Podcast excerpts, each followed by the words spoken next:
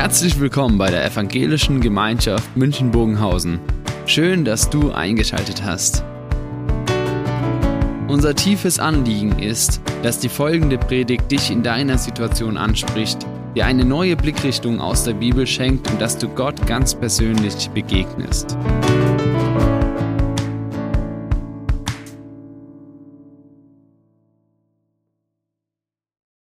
Ja, jetzt zu dem Thema Advent. Gott wird leidenschaftlich unbequem. Im vierten Jahrhundert wurde die Adventszeit zur Fastenzeit erklärt. Und sie hat nicht mit dem ersten Adventssonntag begonnen, mit vier Wochen Vorlauf, sondern sie hat genau am 12. November begonnen, weil man sich an den 14 Tage, 40 Tage des Fastens von Jesus ein Vorbild genommen hat, als er in der Wüste war. Und deswegen hat man diese Zeit mit dem 12. November begonnen, am 11. November St. Martinstag hat man nochmals richtig gefeiert. Das findet sich bis heute in den Karnevalshochburgen, deshalb der 11.11. .11. Und dann am 12. hat diese Fastenzeit begonnen mit dem einen Ziel.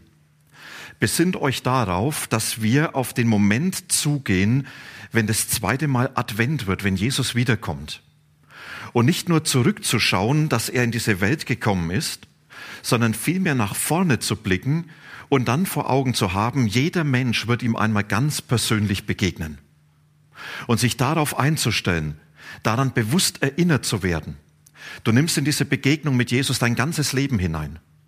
Und dann wird alles vor Gott auf die Waage gelegt. Und sich darauf vorzubereiten, deshalb diese Fastenzeit. 1917, 1918 hat die römisch-katholische Kirche diese Fastenzeit offiziell als nicht mehr verpflichtend erklärt. Und trotzdem gibt es viele Kirchen, vor allem in der orthodoxen Welt, die diese Fastenzeit sehr bewusst halten. Mit diesem Gedanken, wir wollen uns darauf einstellen, dass wir Jesus ganz persönlich einmal begegnen werden und keiner von uns weiß, wann. Aber irgendwann stehst du mit deinem ganzen Leben vor ihm. Und das war das Anliegen, was Jesus im Hintergrund hatte, als er einen Brief geschrieben hat an die Christen in Laodicea. Dass er ihnen das vor Augen geführt hat, ihr lieben Christen, ich möchte, dass ihr einmal bei mir ankommt. Und dafür sollt ihr manches in eurem Leben neu überdenken, in eurem Glauben nochmal neue Weichenstellung vornehmen. Und das ist ein Brief, der voller Leidenschaft ist und richtig unbequem weil dieser Brief den Finger in die Wundestelle legt und das für die Christen sicher nicht unbedingt so war, dass man sich nur darüber gefreut hat und dass er nur wohlgetan hat. Und da lesen wir in Offenbarung 3 folgenden Text, diesen Brief.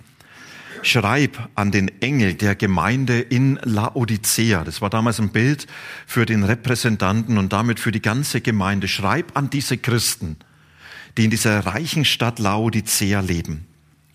So spricht der, der das Amen ist, der treue und wahrhaftige Zeuge, der Anfang von Gottes Schöpfung.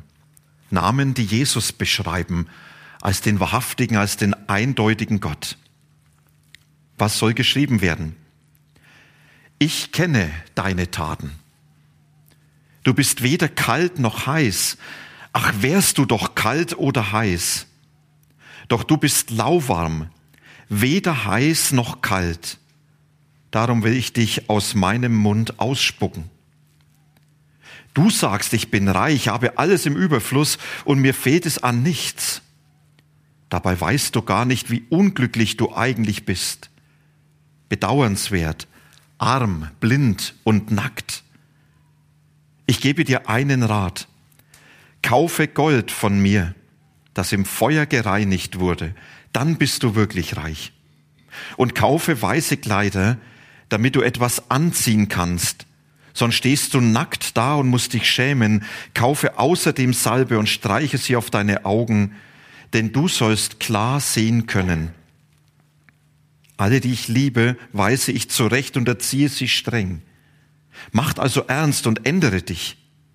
Hör doch, ich stehe vor der Tür und klopfe an. Wer meine Stimme hört und die Tür öffnet, bei dem werde ich eintreten. Ich werde mit ihm das Mahl einnehmen und er mit mir. Wer siegreich ist und standhaft im Glauben, der soll neben mir auf meinem Thron sitzen, so wie auch ich den Sieg errungen habe und neben meinem Vater auf seinem Thron sitze. Wer ein Ohr dafür hat, er soll gut zuhören, was der Geist Gottes den Gemeinden sagt. Ein Brief an die Christen in Kolossä. Jetzt können wir natürlich sagen, was geht mich der Brief an die an? Schließlich, wenn mein Nachbar Post bekommt, geht es mich doch auch nichts an. Und wenn der Brief an die geschrieben worden ist, ja, was betrifft mich das? Aber man könnte sich zurücklegen und sagen, na, da hat Jesus den schon ganz schön eingeschenkt mit diesem Brief. Zum Glück sind wir an der Stelle nicht betroffen. Und ich glaube doch, weil hier von Jesus ein Thema angesprochen wird, was die Christen durch die ganzen Jahrhunderte immer wieder begleitet.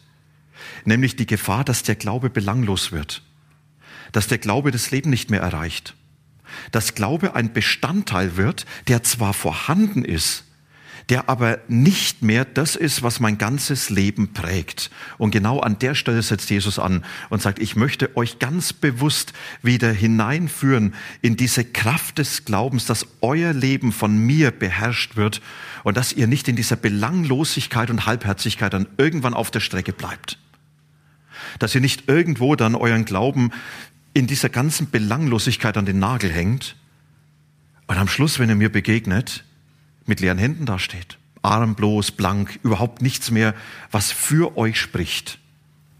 Und deswegen hier einige Dinge aus diesem Text. Jesus, er schreibt diesen Brief sehr herausfordernd, sehr unbequem, als eine Liebeserklärung. Und das müssen wir als erstes im Blick haben weil das nicht sofort erkennbar ist. In dem ganzen Brief gibt es kein einziges Lob. In dem Brief gibt es keine positive Würdigung von irgendeinem Faktum.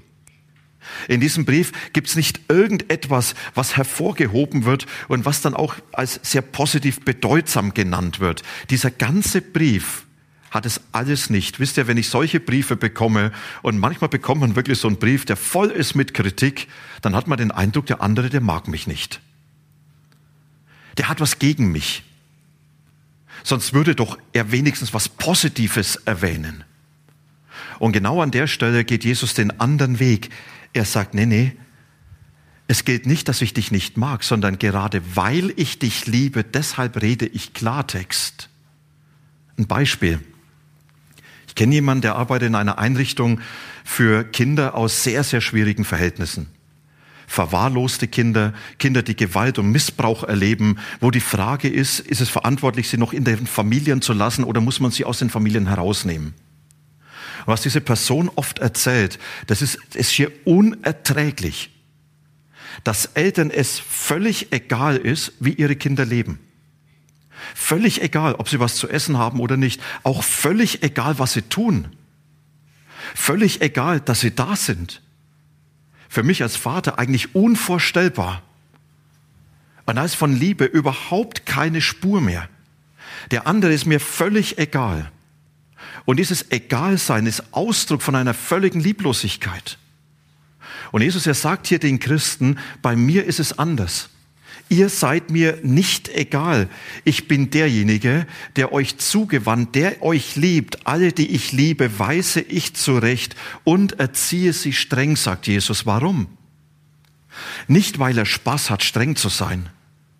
Nicht, weil er uns was zumuten will sondern weil er sagt, es liegt mir so viel an dir. Ich will dich in meiner Ewigkeit haben. Du sollst am Ende deines Lebens bei mir ankommen und dafür werden ihm heute die Weichen gestellt. Und deshalb rede ich Klartext, weil ich dich unbedingt bei mir haben will. Und deswegen auch den Finger in die Wunden stellen. Ich möchte nicht, dass du mit deinem Glauben auf der Strecke bleibst. Wisst ihr, das ist eine ganz andere Perspektive, als wir sie oft haben. Für uns ist oft nur das Heute entscheidend, dass wir sagen, Hauptsache im Heute läuft's gut, im Heute tut mir Gott gut und da hilft er mir und da ist alles Mögliche von ihm gegeben. Und Jesus sagt, das Heute ist wichtig, ja. Aber noch wichtiger ist die Zukunft, dass du das Ziel erreichst. Und das, was du heute erlebst, das ist die eine Seite. Aber dass du die Zukunft Gottes erlebst, das ist das Wichtigste. Und deswegen redet Jesus so unbequem diesen Klartext. leidenschaftlich, weil er sagt, ich bin getrieben von einer ganz tiefen Liebe. Du bist mir nicht egal. Ich will dich in meiner Ewigkeit haben. Und ich glaube, das sollten wir vor Augen haben, wenn Jesus den Finger in die wunden Stellen unseres Lebens legt. Wenn es dann mal richtig weh tut, weil er Kritik übt. An mir, an meinem Leben, an meinem Glauben. Und das ist nicht, dass er mich fertig machen will, sondern dass er mich unbedingt bei sich bewahren will. Eine Liebeserklärung, leidenschaftlich, unbequem, aber extrem hilfreich. Und dann spricht er von einer gefährlichen Täuschung. Und da greift er zwei Dinge auf aus der Geschichte dieser Stadt. Nämlich dieses Thermalwasser, was aus Hierapolis in die Stadt hineinfloss und was dann so lauwarm, völlig nutzlos dort ankam. Und dieses Geschehen mit dem Erdbeben, als der römische Kaiser geboten hat, wir bauen eure Stadt wieder auf und sie sagen, wir haben von euch keine Hilfe nötig, schaffen wir schon allein. Wir sind eigentlich mit dem, was wir haben, gut ausgestattet. Und genau diese beiden Dinge nimmt Jesus jetzt auf. Und dann lesen wir hier diese Verse, wo er zu seiner Gemeinde sagt, ich kenne deine Taten, du bist weder kalt noch heiß. Ach, wärst du doch kalt oder heiß. Doch du bist lauwarm, weder heiß noch kalt, darum will ich dich aus meinem Mund ausspeien. Du sagst, ich bin reich, ich habe alles im Überfluss und mir fehlt es an nichts. Dabei weißt du gar nicht, wie unglücklich du eigentlich bist. Bedauernswert, arm, blind und nackt. Das ist schon starker Tobak. Jesus, er kritisiert hier und er sagt, was ist denn eure Täuschung? Die erste Täuschung ist, dass er sagt, der Glaube, den du vor dir herträgst, prägt dein Leben nicht mehr. Er ist belanglos geworden. Es ist interessant, dass dieses Wort für lau beschrieben wird, dass man es auch als profillos benennen kann. Und wenn er sagt, du bist weder heiß noch kalt, dann meint es nicht, du brennst für Jesus oder du bist völlig gegen ihn. Ja, wenn das kalt sein soll. Weil dann würde er sagen, ich wünsche mir Leute, die kalt sind, die völlig gegen mich sind. Sondern er nimmt es auf und sagt, entweder heiß oder kalt. Das ist eine Eindeutigkeit. Aber irgendwo dazwischen. So, so lauwarm. Profillos. Ein Glaube, der lauwarm geworden ist, ist ein Glaube, der das Leben nicht mehr erreicht. Da kann ich mich zu Jesus bekennen und sagen, du bist der Herr meines Lebens, aber das erreicht meinen Alltag nicht mehr, wenn es um die ganz konkreten Dinge geht. Ja, wie gehe ich dann mit den Menschen um? Wie gehe ich dann mit meinen Erwartungen um? Wie rede ich über den Nächsten?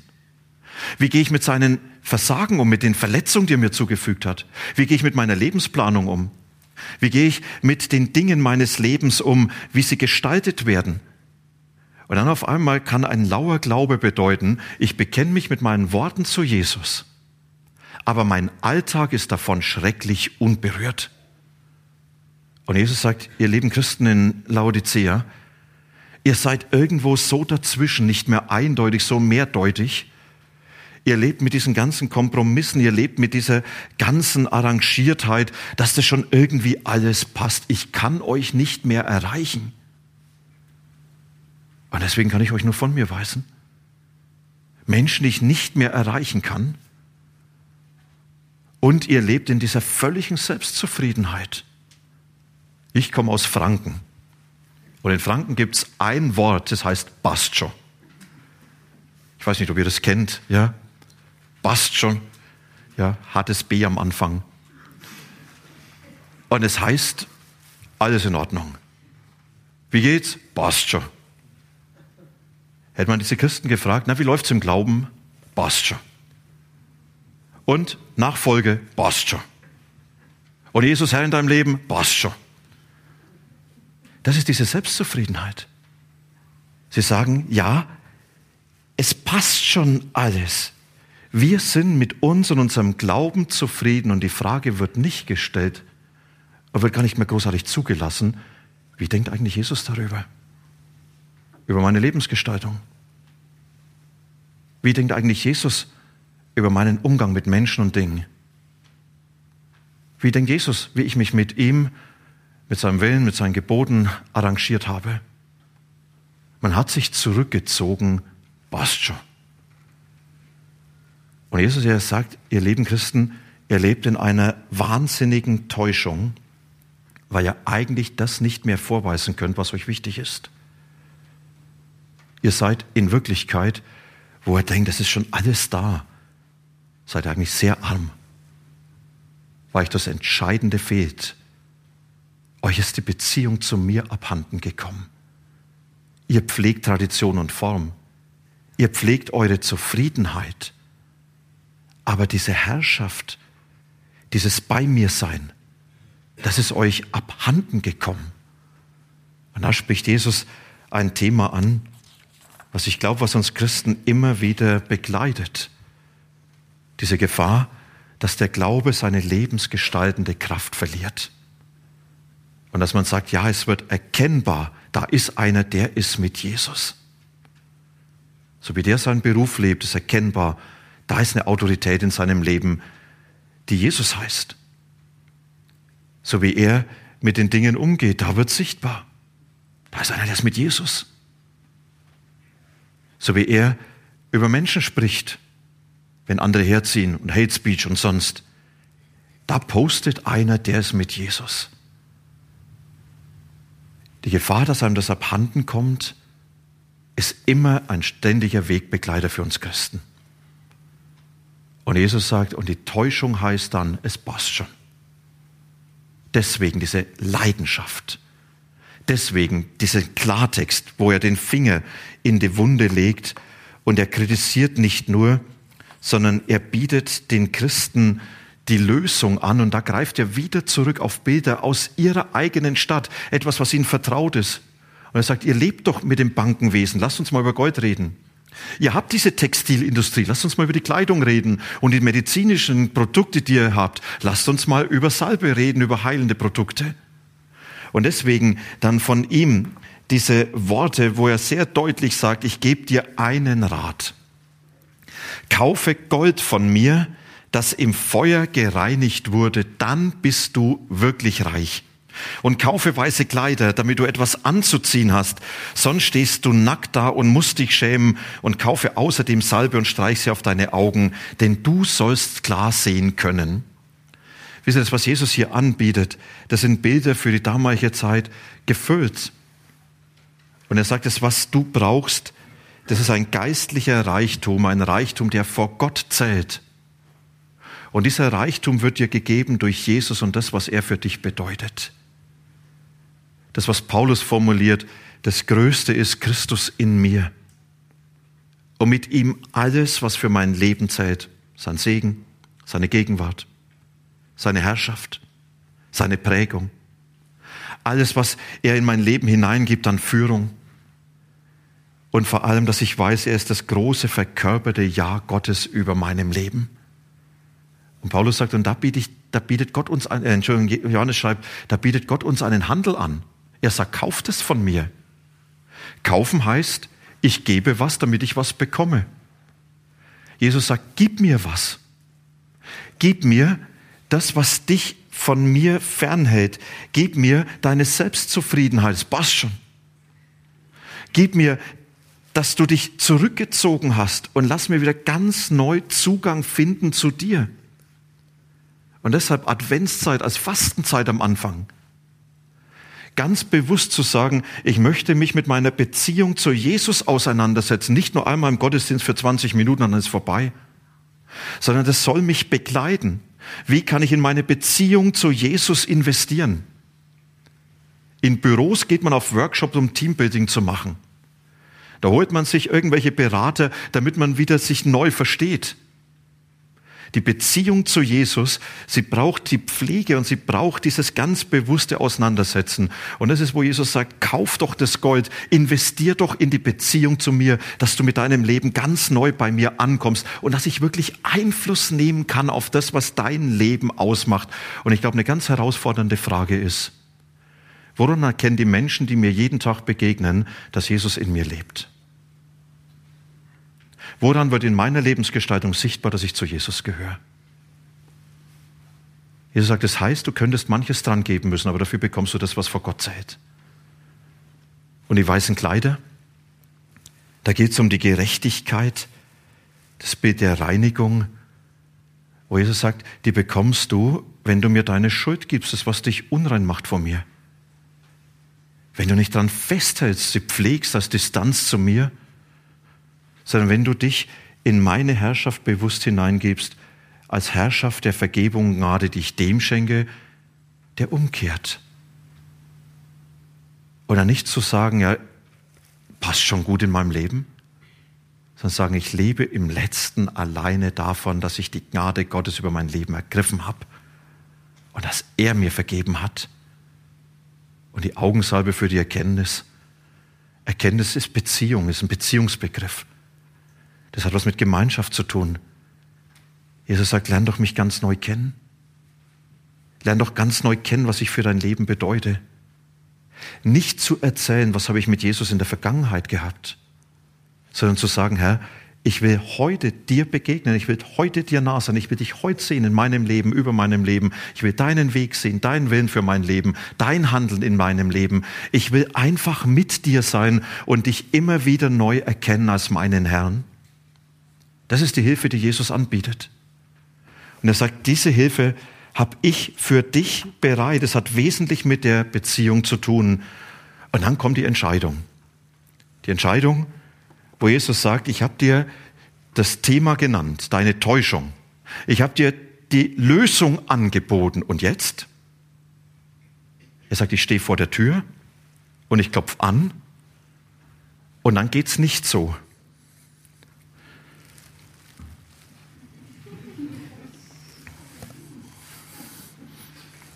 Nochmal? Ich stehe vor der Tür und ich klopfe an. Jesus sagt nicht, ich mache dich platt. Ich breche ein. Sondern er sagt, wenn jemand die Tür öffnet, weil er meine Stimme, meine Reden hört, dann werde ich zu ihm einkehren. Und ich werde das Mahl mit ihm halten. Da ist nicht sofort vom Abendmahl die Rede, sondern in der orientalischen Kultur das Mahl als Ausdruck der tiefen Verbundenheit der Gemeinschaft. Und Jesus hat oft von dem Mahl gesprochen, als das Festessen im Himmel. Und er sagt, das möchte ich. Ich möchte mit dir heute etwas beginnen, was im Himmel bei einem Riesenfest endet. Und dafür möchte ich in dein Leben hineinkommen. Die Entscheidung, sagt Jesus, triffst du.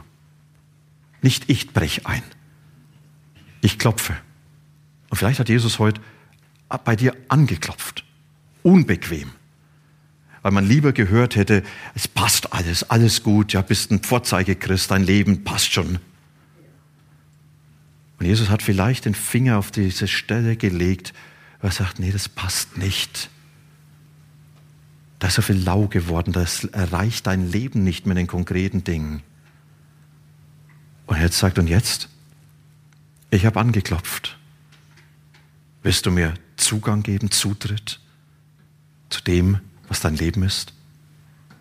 Darf ich rein? Wir können diesen Gedanken nochmals mitnehmen, hören ein paar Takte Musik. Kann jeder in der Stille selber Antwort geben und dann wollen wir gemeinsam beten.